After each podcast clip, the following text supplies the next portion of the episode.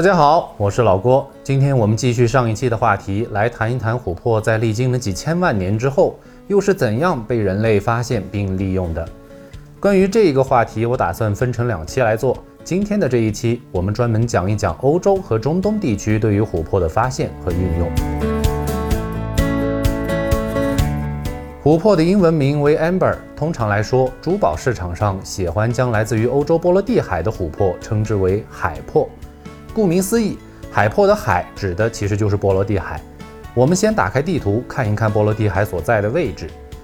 它处于欧洲的北部，幅员相当辽阔，海岸线几乎囊括了所有北欧的国家。根据我们上一期的介绍，在距今大约六千五百万年左右的时间，整个欧洲大陆也经历了板块漂移所带来的剧烈地质运动。那个时候的海平面远比现在的要低，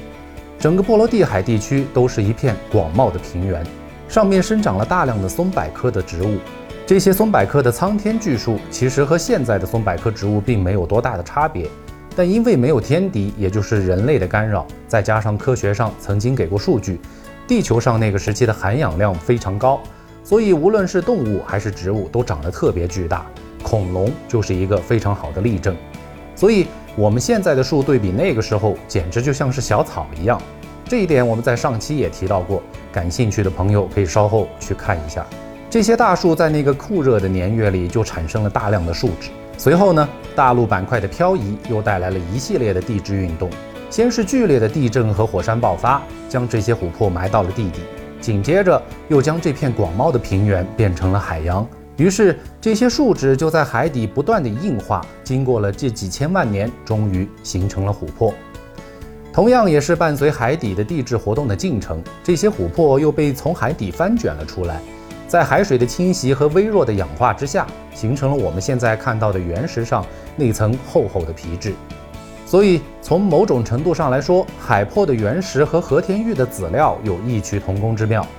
其表皮的形态都是大自然鬼斧神工的杰作。当然，从价值角度来出发，海珀的原石和和田玉籽料还是不可同日而语的。但这是中国的情况，在欧美的话，和田玉反倒是没有什么知名度和认可度，这是后话，我们暂且按下不表，先继续讨论琥珀。因为琥珀的密度比海水低，所以这些因为地质活动离开海底的琥珀，就跟着海浪被冲到了波罗的海的各个海岸上，特别是一些较小的原石，早已被海浪打磨得光滑如鹅卵石，这些就是市场当中叫做海漂原石的玩意儿。当然，因为波罗的海季风的关系，比较大的原石只有当欧洲处于冬季并刮西北风的时候，位于波罗的海西岸和南岸沿线的国家就更容易收获到这些琥珀的原石。这也是为什么现在的丹麦、德国、波兰、立陶宛和俄罗斯的加里宁格勒是海珀生产大国的原因。位于波罗的海北部的芬兰和瑞典，虽然能够获取到的原石相对较少，不过品质却相对比较高。这一点来看，老天倒也还算是公平。这是地理层面的因素。我们再来看看人们所使用的历史。根据已有的考古学提供的资料，人类至少从3.5万年前就开始使用琥珀。那个时候，人类还处于旧石器时代，在古人类的墓穴之中就已经发现了琥珀的利用。但那时候对于琥珀的利用主要是祭祀和祈神，琥珀原石也基本未经打磨。那么根据推测呢？考古学家认为，当时的人们对琥珀这种完全不同于其他石头的物体，有着一种天然的敬畏。这一点其实，在东方也有着相似的过程。那么，我们后面会详细讲。时间往前推进到公元前一点一万年前，考古学家在不列颠的一处古墓穴当中，发现了距今最早的琥珀珠，这也标志着琥珀成为了新石器时代古人的工艺品和装饰品。在此后的很长一段时间之内，琥珀的运用。就在整个欧洲遍地开花了，特别是在北非的古埃及，琥珀也作为法老王权的象征，被运用到了诸如项链和权杖之上，成为了一种跨越南北长达数千公里的古代琥珀贸易之路。而当时间推进到封建时代，也就是进入了公元纪年之后，中东地区和东非地区也开始了对琥珀的喜爱。传统意义上，那个时候的人们最认可的还是诸如金银这样的贵金属，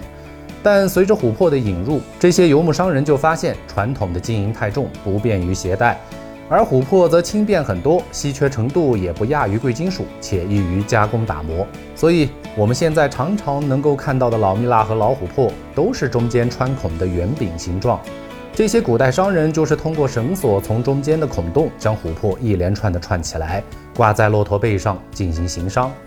而伴随这些商人的脚步慢慢几万里，所到之处，琥珀也就慢慢成为了当地的合法货币。进入到工业时代之后，琥珀蜜蜡更是被欧洲的权贵所喜爱。当时的德国普鲁士王国成立了欧洲琥珀手工匠人行会，修建了极负盛名的琥珀宫。现在大家在圣彼得堡看见的琥珀宫，则是2002年根据原貌重建的。原本的琥珀宫则在二战期间神秘消失了。有人说琥珀宫是被德军炸毁了，有人则说是被纳粹秘密运走了。有人则坚信当时的俄国藏在了某处。如果您对琥珀宫的秘密有兴趣，我会在今后的节目当中专门做一集。欢迎您在评论区留下您的看法，我们一起讨论。好了，我是老郭。今天这一期我们只是简单的讨论了一下琥珀在欧洲的发展史，下一期我们就来聊一聊琥珀在古老的东方又是怎样发展的。古老的东方对于这种神秘的有机宝石又有着怎样的认知过程？关注我，获取更多的珠宝故事。